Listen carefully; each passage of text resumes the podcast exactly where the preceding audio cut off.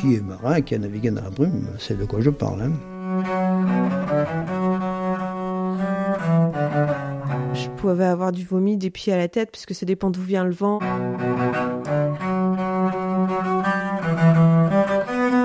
J'ai connu des phares euh, sur des îles. Quoi. J'ai eu l'impression d'avoir des cathédrales qui se déplaçaient. Ça, c'est vraiment chouette quand on se met au lit, par exemple.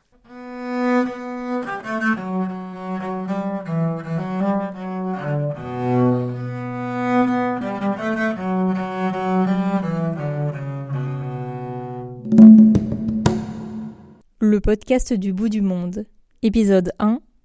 Louis Causan, gardien de phare. Louis pour moi c'est mon grand-père d'adoption. Le grand-père qui te raconte des histoires de tempêtes et de naufrages pendant les veillées, quand il pleut dehors, que tu entends le crépitement de la pluie sur les vitres, il y a une petite lumière, petite source de lumière chaude, et qui te raconte ça avec sa voix euh, incroyable, qu'il entrecoupe son récit de chansons qu'il a écrites lui-même et composées lui-même, parce que dans son phare il écrivait des chansons notamment. Alors un coup de gardien de phare pour, euh, pour la petite?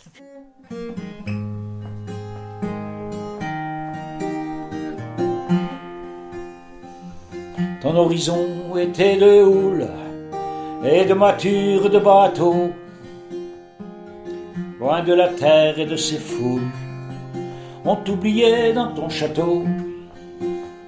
Je m'appelle Louis Causan, j'étais gardien de phare euh, à la Jument, Carréon, au large, aux abords de l'île euh, de 1968 à 1983. Gardien de phare à la dérive, il te faut vivre avec ton temps. L'ordinateur qui te dirige ne sait rien des vagues sont.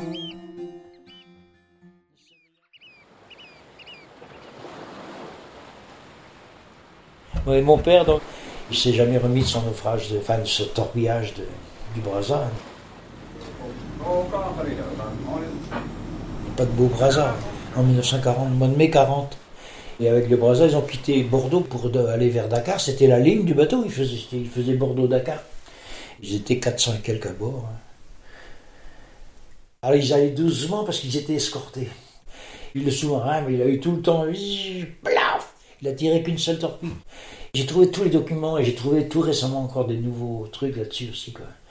Il y a eu plein de témoins, il y a, il y a eu plein de survivants. hein. Et mon père donc était à, la passerelle, il était de quart. Le quart c'était de 7 à 11. 7 à 11, 11 à, t- 11 à 3, euh, voilà, etc. Et donc il avait pris le quart à 7 heures, il avait fait une heure de bar. Il était matelot. hein. Et quand le bateau a pété, il s'est soulevé, il est retombé, il était cassé en deux, il s'est couché sur le tribord. La a tapé à tribord, en plein la, dans la machine. Tant qu'il avait de l'air, il a continué à avancer, quoi. Mais il déjà. La barre marchait plus, de toute façon. Le, commandant Rebillard lui dit ben, vous quittez votre poste. Et, puis là, il, s'est rendu compte que les embarcations de tribord étaient, avaient, avaient explosé, les embarcations de bâbord étaient inutilisables, vous ne pouvez pas les mettre à l'eau, le bateau était trop gité.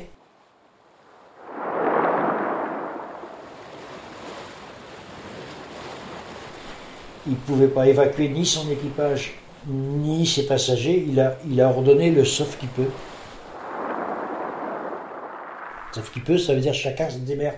Parce qu'on ne peut pas organiser quoi que ce soit. Et lui, il est resté. Sa fonction euh, incluait cette épouvantable responsabilité-là et cette décision-là. Il est resté, quoi. À l'ancienne, il est resté, il a coulé avec son bateau comme ça. Et donc, mon père a plongé. Mon père a plongé sans gilet de sauvetage. Il a nagé, euh, il a trouvé rapidement un, un- morceau de panneau de cale, des, des- des plaques de bois qui fermaient les cales du bateau, là, qui flottaient. Et là-dessus, il y avait un, gars accroché déjà, un gars qui était blessé. Et donc, il, a, nage, et mon père nageait comme un, comme un dauphin. Et puis, il se trouve que le mec qui était là, c'était quelqu'un qu'il connaissait, c'est quelqu'un de. Il s'appelait Joseph Dauvin. Donc, il soutient, ça, puis il était gravement blessé, en fait. hein. Il le soutient pendant je sais pas combien de temps. Puis, au bout d'un moment, il meurt dans ses bras. Il, essaye, il a de le mettre sur le panneau, tout ça. mais-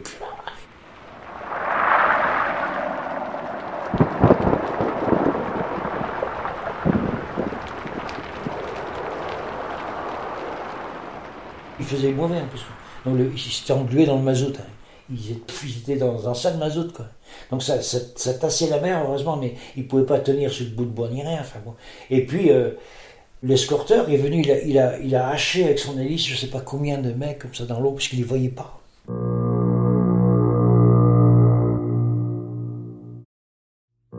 Et donc, il en a sauvé quelques-uns, il en a achevé je ne sais pas combien d'autres, quoi. Et puis, il en a perdu, quoi. Ici, était là, englué dans le mazout. Comment Joseph Dovin est mort, et à un moment, il a laissé, ben, il a laissé couler, quoi. Et puis, lui était récupéré, alors, euh, il a été je sais pas combien d'heures dans le mazout, comme ça, il a été récupéré par un Anglais. Comment, comment ils appelaient ces bateaux-là C'était des petits bateaux de, de 60, 65 mètres là, qui, chassaient les sous-marins. Bon, quand mon père revient à terre, euh, au bout de je sais pas combien de temps, il revient à Ouessant. Qu'est-ce qu'il fait? Il va voir la veuve de Joseph Dovin. Elle s'appelle Marie Botte, Marie Botte Calin. C'est la sœur de celui qui a construit la maison ici. Il va la voir et expliquer ben, les derniers, instants, le dernier mot de son mari, les derniers instants, enfin tout ça, comme on fait traditionnellement. Puis à la maison, il y a deux filles. Quoi. Et la- L'aînée s'appelle Marie, et puis euh, il, se tombent amoureux. Et donc il épouse l'aîné d'un. Voilà. On est né d'un naufrage, quoi. Et, et donc, j'ai jamais connu forcément mon, grand-père maternel.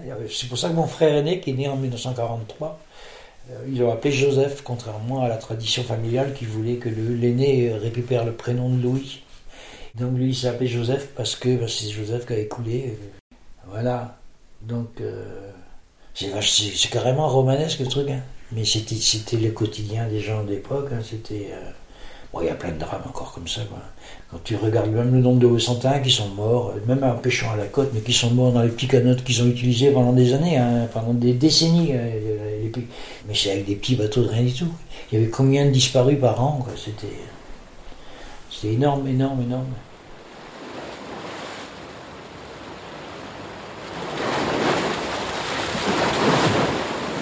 Le vent soudain déferle sur bouleversant l'horizon, les habits endouessants, ourlant de crêtes blanches les collines ardoises, qui explosent en bouquets au vent de leur maison. Des marins à la cape dans les bistrots du port, en une bordée de rimes aux accents de toléreux. Lève bien haut leur verre chante un peu trop fort ce chant de mer qui sonne comme des refrains de guerre. La la la la la la la la. Sous les grains qui rabattent jusqu'au quai le ciel gris, l'abeille largue ses liens pour partir à la guerre.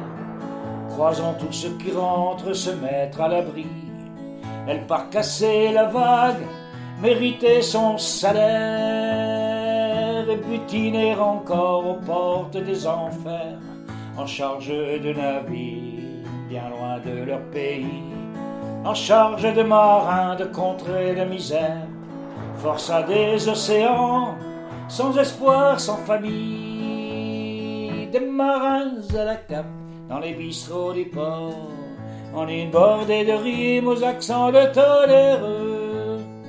Lève bien haut leur verre et chante un peu trop fort ces chants de mer qui sonnent comme des refrains de guerre. La la la. Bah, j'ai fait l'école maritime d'abord. Tu apprends des choses quand même, hein, mine de rien, même si tu fais que 9 mois. Voilà. Ensuite, euh, moi j'étais passionné de bateau. Donc ah, après, j'ai appris des trucs avec mon père, mine de rien. Il n'était pas du genre pédagogue avec ses, avec ses enfants. Hein. Bon, j'ai pas connu longtemps. J'avais 11 ans quand il est mort. Mais, euh, mais il m'avait fait, fait une super maquette de bateau. Enfin, mais bon, c'était ça à l'époque. juste- Bizarrement, il parlait pas aux enfants. Mon grand-père, il m'a parlé une seule fois. Il m'a raconté sa vie. Par contre, là, alors là, une seule, la veille de mon départ à la marine marchande.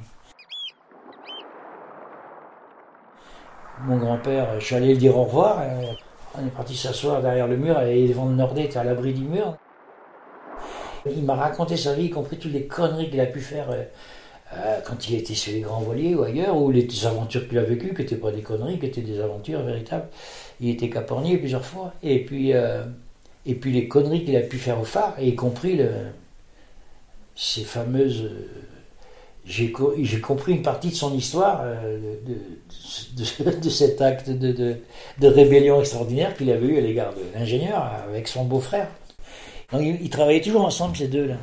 Ils sont partis en retraite le même jour. En fait, ils ont été lourdés le même jour. Je t'ai jamais parlé ça non plus. Un jour, un lendemain de relève, il me dit, c'était le lendemain de la relève, tu comprends, il y avait encore du vin. Première, première phrase, là-dedans tu as la liste, il y a- tu comprends, il y avait encore du vin. Et puis le lendemain, la, la vedette arrive à Quéréon. Coup de sirène, ils sortent, il y a un des deux qui descend voir, et il y a le matelot qui dit, bah, prépare, préparez le gréement, l'ingénieur monte. Alors, du coup, oh, euh, c'est pas prévu ça, c'est quoi cette affaire? Et donc du coup, le, deuxième descend, je sais pas qui est descendu le premier. hein.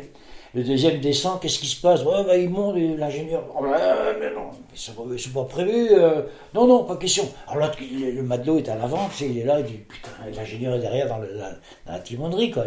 Il n'entend peut-être pas ce qu'il se dit. Déconnez pas, l'autre queue, il est là derrière. Mais on en a rien à foutre. Et, à un moment, l'autre, il, com- il comprend, l'ingénieur. Il comprend, il sort, et puis. euh, on imagine, je ne sais, sais pas ce qu'il leur dit, mais tu vois, l'ingénieur à l'époque, c'est euh, si tu as des amis croyants, demande-leur ce que c'est Dieu, toi, ils vont te dire, voilà, un ingénieur, c'est ça. Et, donc, euh, probablement d'une phrase très, très, très, très euh, ciselée, il leur, il leur signifie combien il est, il est choqué, quoi. Et là, là, il dit, c'est ce qu'on a fait, on s'est retournés tous les deux, on a baissé notre pantalon, on leur a montré notre cul, et on est rentré. Ah ouais, tu comprends et j'ai su par une de ses filles, plus tard après, combien ça leur avait coûté. Ah bah, ça s'est passé plus tard, parce que la guerre est arrivée après, tout ça.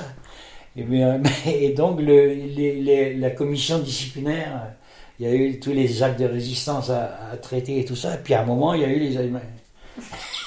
Et donc, ils sont partis en retraite le même jour. Et là, oh non, c'était incroyable ça quand même. Et ton grand-père t'a raconté tout ça la veille de Troupe de Parc pour la Paris Ouais. Ouais, euh, euh, si pas une semaine avant, je l'ai peut-être vu, si j'étais un enfant qui dit Peut-être touche pas à ça, tu vois, ou un truc comme ça, mais là, c'est tout. Ah, comme une fois, je me rappelle tout petit, il m'avait emmené au canal, il était mécanicien sur le canal de sauvetage justif, de l'amiral Rigaud de Genouille, et il m'avait emmené, je me rappelle la route, tout ça, il m'avait emmené faire les, il allait faire l'entretien des moteurs, il m'avait emmené avec lui.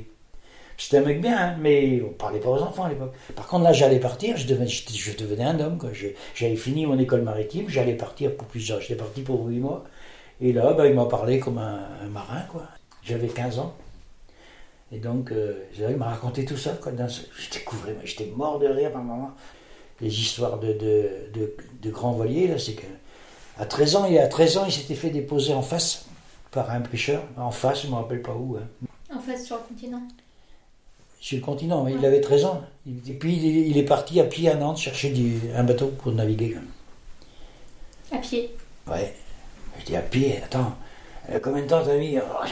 Crois, C'est trois semaines à peu près. Mais je m'arrêtais, comme ça j'ai j'ai travaillé dans une ferme. Moment j'ai failli rester dans une ferme. J'étais bien, je suis resté trois jours, j'ai failli rester là. Après je dis, mais comment je vais faire à revenir à la maison et dire que non, je pouvais pas, je suis parti. Voilà. Et puis arrivé à Nantes, sur le des de la fosse, pour mes bateaux, et il ne voulait pas de moi. Deuxième bateau, le troisième, il a dit Ouais, ouais, un mousse, ok. Tiens, tu vas, là, le- va voir le Bosco là-bas, il, va- te montrer ce que tu veux. Et puis, c'est parti, il est revenu deux ans et demi après. Et il dit euh, Voilà, il est revenu avec les moustaches. Et j'ai- tu sais, il a toujours eu des moustaches à la d'Artagnan, qui, qui, qui n'arrêtaient pas de friser. Je suis revenu avec les moustaches comme ça, et puis j'avais poussé, j'étais gabier, j'étais mousse et puis gabier après, quoi. Ma mère m'a pas reconnu quand je suis revenu.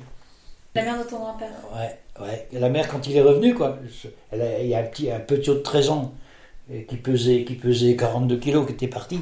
Et puis un, un homme qui revenait, quoi, euh, costaud, euh, machin, avec des moustaches et une barbiche. Il, a, euh, il toque, il rentre, enfin, il, il frappe pas, il rentre. Oui, monsieur, qu'est-ce que vous voulez? Marins à la table dans les bistrots du port, en une bordée de rimes aux accents de tonnerre. Lève bien haut leur verre chante un peu trop fort. Ces chants de mer qui sonnent comme des refrains de guerre. La la la la la la la la. Tant pourri en soirée, c'est bon pour le courage. Car la nuit sera pire, on se le tient pour dire. Visse ma gueule de Forban. Mon grand-père est mort le jour de ses 75 ans. Son père était gardien de phare aussi, son grand-père aussi. Le grand-père de ton grand-père. Ouais. Ouais. J'ai, j'ai un copain qui a fait l'arbre généalogique, là. Bah, jusqu'à 1700, euh, je sais plus. Et donc là, je, effectivement, Jean-Yves Causan, c'est vraiment la même famille. Quoi. Tout la lande, ils habitaient tout la lande aussi. Hein. Ouais, tout la lande et le phare du Stif, quoi. C'est, voilà, c'est les Causans, c'était ça. Causan, Malgorn, alors, complètement liés, et puis il y a des Avril aussi. Mais donc, les deux qui avaient baissé leurs pantalons, il y a un s'appelait Jacques Malgorn, on l'appelait Père Jacques, et l'autre s'appelait Louis Causan. En 1806, c'est le premier empire qui a créé euh, le corps de ceux qui allaient devenir les gardiens de phare. Il a créé un corps euh, d'agents qui seraient payés suffisamment pour qu'ils restent toujours faire, euh, faire ce qu'on leur demande, allumer un feu. Et qu'ils n'aillent pas à la pêche, qu'ils n'aillent pas. Voilà. Et qu'ils soient là tous les soirs, et voilà. Et donc on les paye pour ça. Et le premier qui est venu, c'est quand le phare été allumé en 1699, euh, au Stif, il y a 321 ans. Il s'appelait Louis Causan. Il a été recruté à côté parce qu'il habitait là. Et donc il charge à Louis Causan, maître de feu, d'embaucher sous sa responsabilité un aide, un aide de feu. Et il, embauche son beau-frère qui s'appelle Jacques Malgorn. En 1806, Louis Causan et Jacques Malgorn étaient beaux-frères et étaient gardiens de phare. En, en 52, quand ils ont été virés, c'était Louis Causan et Jacques Malgorn étaient beaux-frères. Tu comprends après euh, pourquoi certains euh, ont quelques séquelles? Euh, Les feux de Saint-Mathieu, tout ça, hein, le feu de Saint-Mathieu, tout ça, c'est Malgorn et Causan aussi, hein, c'est Je- Jean Causan, euh, voilà, et, et Auguste Malgorn, enfin, c'est des, des grands noms de, des grands noms du service des phares, quoi. Ben moi, je suis le dernier de ça, quoi, c'est con. Parce que ça me fait de la peine, quand même, quoi. Je verrais bien un petit Louis Causan, là. Gardien de phare à la dérive, il te faut vivre avec ton temps. Ordinateur qui te dirige, ne sait rien des vagues sont. Ne sait rien des vagues sont. Tous les marins étaient tes frères, d'un clin d'œil tu les saluais. Parfois tu enviais leur galère. Longtemps des yeux tu les suivais, et de ton vaisseau immobile, ancré à jamais au rocher, ton âme voguait vers des îles de sable blanc, de cocotiers. Gardien de phare à la dérive, il te faut vivre avec ton temps. L'ordinateur qui te dirige ne sait rien des vagues sont, ne sait rien des vagues sont. On t'a dit que tu coûtais cher, mais on t'a pas donné le prix d'un marin qui se meurt en mer. Paraît que la vie, ça n'a pas de prix. T'irais échouer sur le bitume, et là tu deviendras gênant. Avec tes idées brouillées d'écume, de vagues noires et de grands vents. Gardien de phare à la dérive, il te faut vivre avec ton temps. L'ordinateur qui te dirige ne sait rien des vagues d'où sait rien des vagues sont. On te descend pour ton confort, aussi pour ta sécurité. Ils disent que ça n'est plus une vie, mais ta vie tu l'avais choisie. Pendu sous un hélicoptère, tu as le cœur gros de laisser ce bâtiment dont tu es fier. Tu pleures la vieille abandonnée, gardien de phare à la dérive, accrochait-elle une araignée. Tu regardes le rat qui brise sur la vieille abandonnée, sur la vieille abandonnée, sur ta vieille abandonnée. Et tu danses au bout de ton fil. À terre, il y a un buffet, tes patrons qui parlent de progrès devant une foule de journalistes, et tu danses au bout de ton fil. Danse, Jean, danse, tu es filmé. Danse, Jean, danse ce soir. Ce soir tu passes à la télé. Moi, je suis devenu marin naturellement, enfin parce que j'avais pas trop le choix. Moi, je voulais être capitaine de remorqueur, mais bon. Avant d'être gardien de phare, tu voulais être capitaine de remorqueur? Ah, moi, je voulais faire que ça. ouais. J'ai lu Remorque de Roger Vercel quand j'avais 11 ans, sur le bord de la grève, à, à, à. Je commençais à lire ça, et puis, putain, d'un seul coup, je, savais ce que j'allais faire. Bon, manque de peau, mes ambitions ont été, euh, ont été coulées en, deux mots très brefs comme ça. Inapte pont. Tu vois, de marine n'était pas d'accord. Ben, parce que j'ai un œil qui était plus faible que l'autre. Il fallait 10 de chaque œil, et j'avais un qui faisait que 7. Je savais pas d'ailleurs. Parce que j'avais jamais vu un ophtalmo, évidemment, on voyait personne. Il aurait fallu masquer un œil pour forcer l'autre à travailler. Et puis euh, c'est tout quoi. Parce qu'on ne pouvait pas corriger avec des lunettes. Parce qu'avec des lunettes j'aurais pu. euh, mais euh, on ne pouvait pas corriger. J'ai toujours 7 d'un œil. Hein. Pavillon Bahamas, un vieux cargo mystère est en vrac dans le rail. En avant, c'est parti, sous les claques du noroît, foutu vent de galère, qui trousse la peau du diable, où se joue la partie. Chasseur de tempêtes dans un monde à l'envers, dur de gagner sa croûte en tenue de héros, dos courbé sous les vagues, noyant la plage arrière dur d'aller le crocher, le ramener au chaud. Et donc euh, ben, c'était terminé. Donc en deux mots, inapte pont. Et donc, paf, les, les vagues, les remorqueurs, le sauvetage, les, les- le héros, quoi. Tac, mécanicien au fond du trou, là. Voilà. Bref. Et parce que j'avais plus le choix. Mais de toute façon, même si j'avais eu le choix, là, j'aurais pas fait autre chose, hein, parce que je vois pas ce que j'aurais pu faire. J'avais plus de parents déjà quand ça s'est produit, ça. Parce que ma mère a eu la mauvaise idée de mourir jeune aussi. Donc mon père est mort jeune, donc et, bref. Et puis, euh, du coup, je me suis trouvé mécanicien à la marine marchande, mais à contre-cœur. Enfin, pas, par passion, pas juste pour gagner ma vie. Donc euh, c'est au service militaire après que j'ai euh, j'ai eu affaire à des gens sympas. Un bateau de 110 pieds, soit 33 mètres. On était deux à bord. Le matin, tu à la machine, l'après-midi, tu à la passerelle, aux commandes, quoi, là, là. Et puis tu embarquais des élèves, c'était un bateau d'école. Et élèves qui embarquaient avec un instructeur, mais c'est nous qui faisons tourner le bateau. Et là où j'ai eu du temps, pour essayer de réfléchir à ce que je pourrais bien faire comme boulot maintenant, et mais que je trouve quand même un truc avec vue sur mer si possible. Et là, je me suis souvenu que mon grand-père était gardien de phare. Il avait un frangin à Saint-Mathieu, qu'on appelait tonton d'ailleurs. euh, C'était le jeune frère de mon grand-père, qui était un type adorable d'ailleurs. Et un type euh, très. Euh, quelqu'un quoi, c'était un maître de phare. euh. Et donc j'étais allé le voir pour lui demander, bah, parce que moi, le le métier, je ne m'étais jamais préoccupé de ce que c'était. quoi. Il dit, mais c'est quoi ton boulot en fait quoi? C'est quoi que... alors, Parle-moi un peu de ton métier. Et ça, c'était juste avant Noël 67. Je connaissais pas encore toute l'histoire de, de la- des causants dans les phares. hein.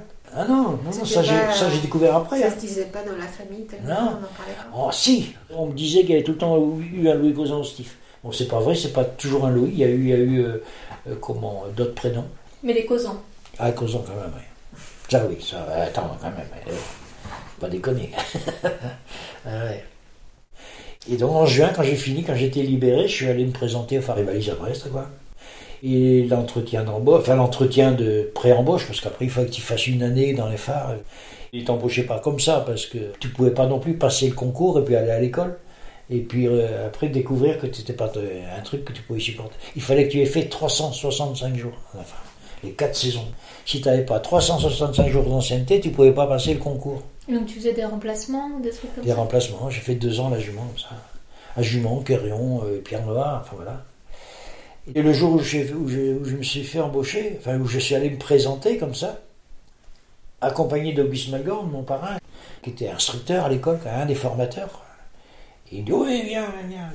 Tu fais tel jour, je vais te faire passer des tests et tout ça. Et Auguste m'a pris à toute la matinée, euh, comme en rédaction française, euh, maths, euh, dessin industriel, tu sais pas. Bah alors, bah non. Je dis j'ai fait les bases que j'ai à l'école maritime. Ah bah non, ça suffit pas. Hein. T'as intérêt de bosser ça. Sinon, c'est même pas la peine de te présenter au concours, de l'école après. Et puis, je vais te présenter au patron. Après, il y a, il y a les épreuves pratiques. Montrer comment marche un feu à pétrole avant que tu ailles là-bas, tu vois, que tu découvres pas ça au phare. Bon, il n'a pas eu le temps. Il dit, ben écoute, on verra ça plus tard. En fait, on n'a jamais vu. Et puis, euh, le 24 décembre, enfin, une semaine avant, on m'a appelé. euh, ben, tu montes à la jument le 24 Bon, eh bien. Je suis monté à la jument et j'ai découvert, parce que je ne le savais pas, que ça marchait au pétrole. Moi, je m'attendais à trouver une ampoule électrique et puis un groupe électrogène, enfin, tu vois, un moteur, quoi. Voilà, quoi. Et je découvre, ah ouais, quand même. T'imagines, toi? J'ai attendu avant de raconter ça parce que euh, ils étaient tous en faute. Là. Normalement, j'aurais dû te former un minimum. J'ai découvert ça là et j'ai eu une formation très brève en plus parce que le mec qui m'avait accueilli, il n'avait pas que ça à foutre. Bah, tu sais que j'étais pas fier. Parce que cet engin là qui ronflait, là, c'est 1400 degrés, 3 bars et demi de, du pétrole lampante. C'est quelque chose. Hein. C'est majestueux, c'est que c'est c'est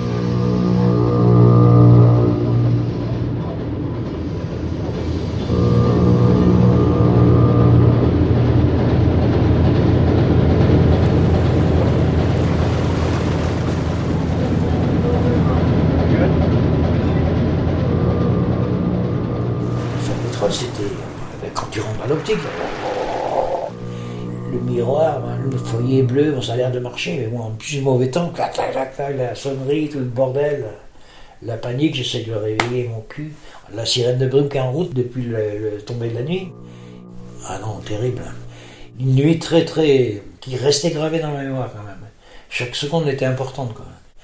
Et puis les chocs, le cendrier qui part comme ça. Tu regardes, c'est des, des pierres, mais plus grosses que ça. Des pierres de taille magnifiques. Tu te dis, il y a un truc qui va pas. Normalement, ça bouge pas, ça. Et, quand je, me repenche pour remettre le, cendrier, d'abord, j'avais failli dégringoler dans l'échelle. Je descendais de, je descendais de la lanterne, l'échelle, elle a... Oh mon Dieu, qu'est-ce qui nous est rentré dedans? Une collision, mais je ne je savais pas quoi. Putain, et, puis en fait c'était juste une vague. Mais, mais le, le phare, mais alors, c'est plus des vibrations. hein. Et personne ne t'avait. Non, si, il m'avait parlé de ça. Le matin dans le vestibule, il m'a- il m'avait expliqué qu'il était tenu par des vins, qu'il y avait un qui avait pété côté sureau, et donc c'est pour ça qu'il bouge. Voilà La phrase que j'ai retenue, et c'est pour ça qu'il bouge. Mais c'est tout, il m'a pas dit, t'inquiète pas, il va, il va bou- le faire. Non, et c'est pour ça qu'il bouge. Comment ça il bouge? Il vibre, qu'est-ce qui se passe quoi? Voilà. Et donc, je, je récupère le cendrier comme ça, main gauche, je me rappelle bien. Je m'assois euh, dans le fauteuil déglingué, et je vais pour poser le cendrier sur la. Et là, il y a l'autre qui arrive et t'as tous les outils qui sont sur la panoplie. Là. Blah, tout ça dégringole, sur mes genoux. Et bling, la sonnerie qui se déclenche au-dessus, là. Et puis, il était, nom de Dieu, c'est pas vrai.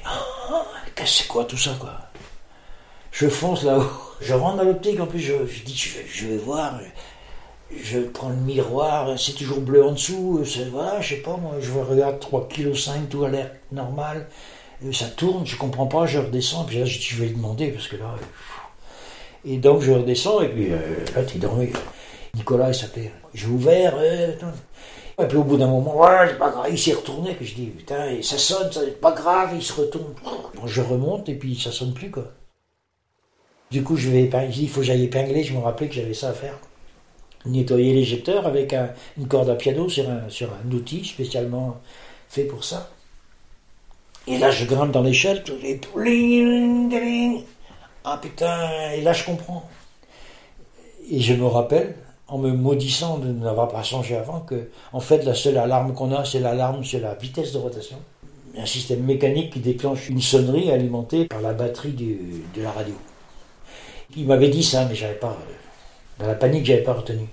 Du coup, je comprends. Je redescends, je pousse un peu, et puis ça reprend à la bonne vitesse, et puis c'est une horloge en fait. La machine de rotation, c'est une grosse horloge. C'est la seule alarme qu'il y avait d'ailleurs. Tout ça, c'est ingénieux comme c'est pas permis. Moi, ça m'époustoufle après quand je découvre tout ça. Bref. Et donc, euh, ben, je comprends ça, et puis ça va mieux après. Et puis le, le reste, jusqu'à 3 heures du mat, ça cogne et tout. Alors à chaque fois, le petit bouge, le phare bouge. Quoi.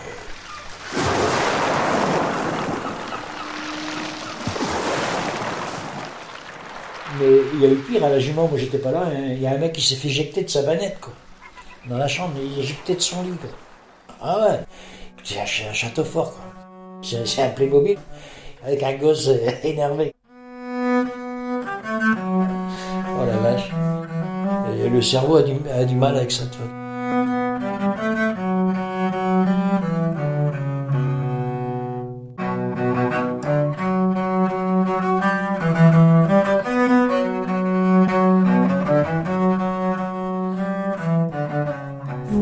Louis Causan, gardien de phare à la retraite. C'était le premier épisode du podcast du bout du monde, imaginé et réalisé par Léna Coutreau pour la compagnie Pénarbed.